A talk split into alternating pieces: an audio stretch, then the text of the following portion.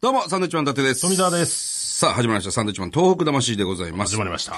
えー、3月11日でですね、えー、今度来る3月11日で、えー東日本大震災から丸5年を迎えることになるんですけども、えー今週と来週はですね、今非常に話題に上がってますね。あの、ネットニュースなんかでも僕見ましたけど、はい。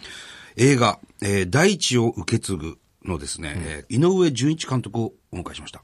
よろしくお願いいたしおます。願いします。よろしくお願いします。この大地を受け継ぐ、我々もね、あのー見せていただきましたけれども、まあ、ざっくり言うとどういった映画っていうふうに説明すればいいんでしょうかね。えっ、とですね、まあ、あの、福島第一原発から65キロ離れた須賀川市というところ、須賀川市ね。福島県須賀川市というところでですね、はい。えー震災後、え2週間後にですね、えー農作物出荷停止のファックスを受けて、はいえーある農家の男性が自殺するんです。はいえーその残された息子さんが、えー東京から来た11名の、えー原発事故後初めて福島を訪れる11名の学生に、えー今の自分の農業とどう関わっているかをずっと話すという、そういう話です。そうなんですよね。僕もあの、福島郡山で3年ほど住んでたことがあるんですけど、もう郡山のすぐちょっと南側なんですね、須賀川っていうのは。まあ中通りです、いわゆる。はい。まあ浜通りに原発があって、えー原発から65キロ離れている須賀川市ですよね、ええそこの農家のお話なんですよね。まあ、あの、本当にずっとこう見ていてですね、要するにあの農家の方、樽川さんですよね。樽川さんがずっとこう、東京から来た学生たちに、当時の現状と今の現状ですか、それをずっとひたすら喋るという。いや、なかなか、まあ、ドキュメンタリー。ドキュメンタリー映画ですよね。ですね。まあ、ドキュメンタリーです。はい。結構重い話だなというふうに我々は捉えましたけどね。まあでもそれが現実で、なかなかその世に出ない話が結構ありましたね。はい。まあ、あの、本当に初めて僕が樽川さんの話を聞いたときに、ええ。一応あの、僕なんか映画をやってるんで、想像力を商売にしてるって言ったりするんですけど、はい。もうそんな想像力の及ぶところじゃないんですよね、あの現実は。で、この現実をその聞いたときに、やはり僕は自分の、こう、映画というね、ある種の表現手段ではい。伝えずにはやっぱりいられないという、そういう感じで、ああいう形にしたんです。うん。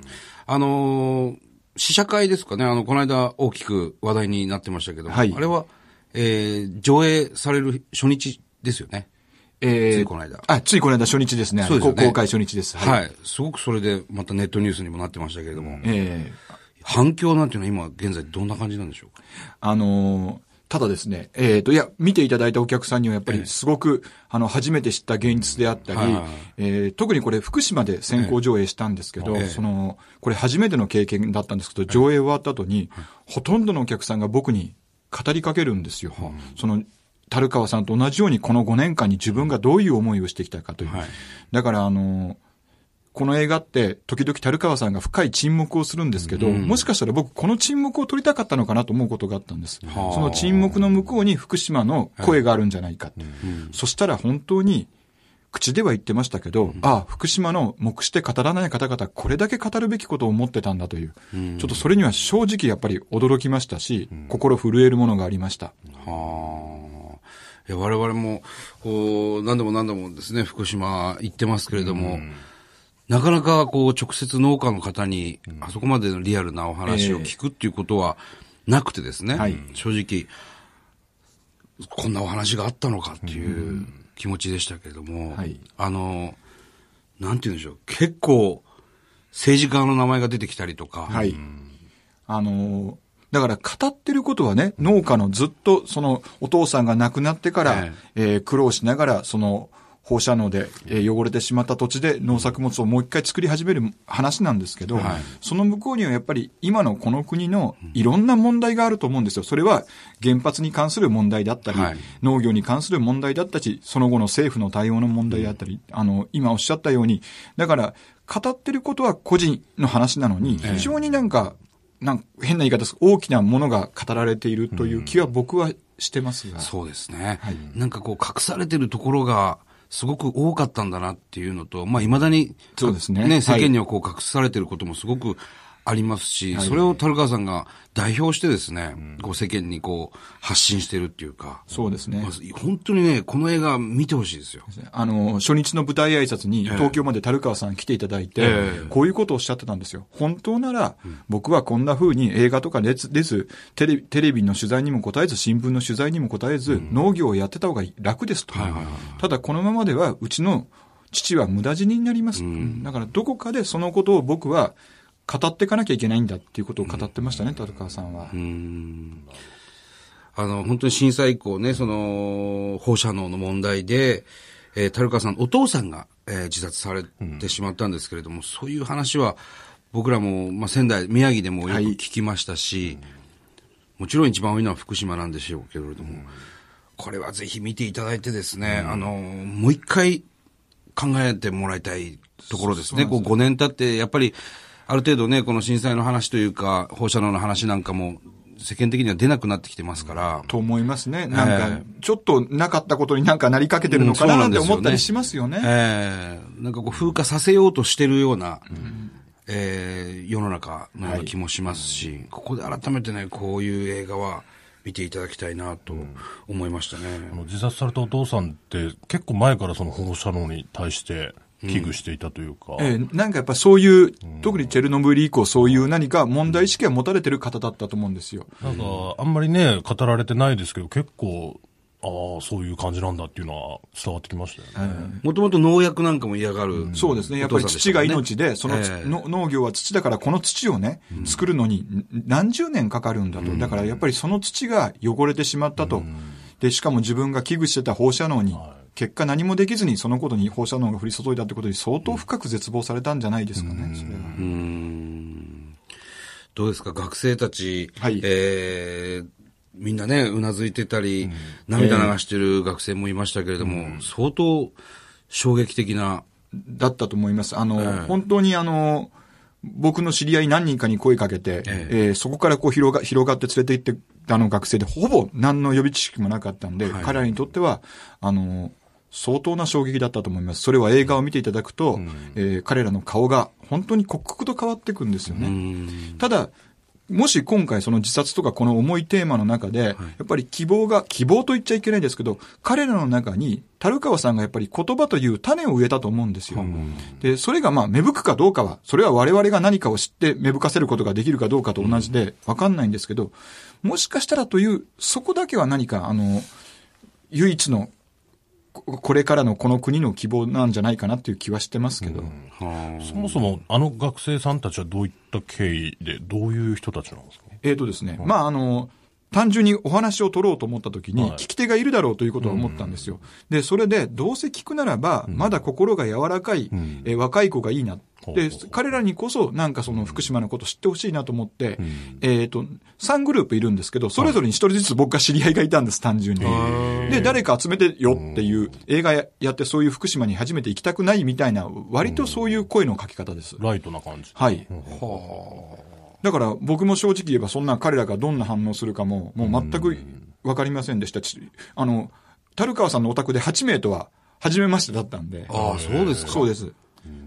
相当みんな心動いてたっていうか、ですね。あのー特に一人、あのーお母さんが福島の野菜を買ってこないあですって、樽川さんに本当にあの場でよくそんなことをちゃんと聞いたなと思ったんですけど、あの、彼なんかはやっぱりうちにものすごくすごい顔で帰ってたそうなんですよ。はあで、お母さんに一言、福島の野菜食べた。いっぱい食べてきたって言ったっていう。なので、その彼は、えっ、と、この間、初日舞台挨拶だった時に、ええあの、僕がね、彼らの中に引っかき傷でもつければ、ついてればいいっていう話をしたら、もう引っかき傷ではありませんでしたと。僕の心はものすごく傷ついて、多分、その傷はちゃんと背負って生きていかなきゃいけないですって、そういうことを言ってました。一番表情が変わってましたもんね。ね、彼が本当に目見開いて、もう本当にあの、あ、人間の目とか何かって、ここまでものを言うんだっていうことが、なんかその樽川さん、そのね、須賀川の農家の、樽川さんもすごく、もうすべてをこうさらけ出すっていうか、ええ。なかなか、やっぱり福島の農家ですから、買ってください、買ってくださいっていう、はい。その、風風評被害ですから、それに惑わされないように買ってください、買ってくださいっていう農家さんが、僕は多いと思うんですけれども、はい。い、や、そうじゃないと。風評被害って言われてるけど、それは何もなかったところでそういう噂が立つところでしょうと。風評被害じゃないんですよ。現実、これが現実なんですよっていうのがすごく僕はぐさっときたというか、あの、なかなか、うん。あれを言うには勇気がいると思うんですよ。うん。で、僕はやっぱり最初に聞いたときに、あの、その言葉を聞いたときに、なんてここまで誠実に生きたら生きづらいだろう。それでもなお、その、お、おあの、お母さんが野菜可愛いなのはわかりますよと。うんで、根も葉もあることなんだよ、これは。っていう。で、一方ではもちろん今福島の野菜から数値は出ないとも言うわけですよ。えただ、その、なんとか自分でそう言ってしまう悲しみっていかばかりかと思います。あの、例えば、我々だったらこの映画面白いから見てくださいじゃないですか。で、普通農家の方だったらこの野菜美味しいから食べてください。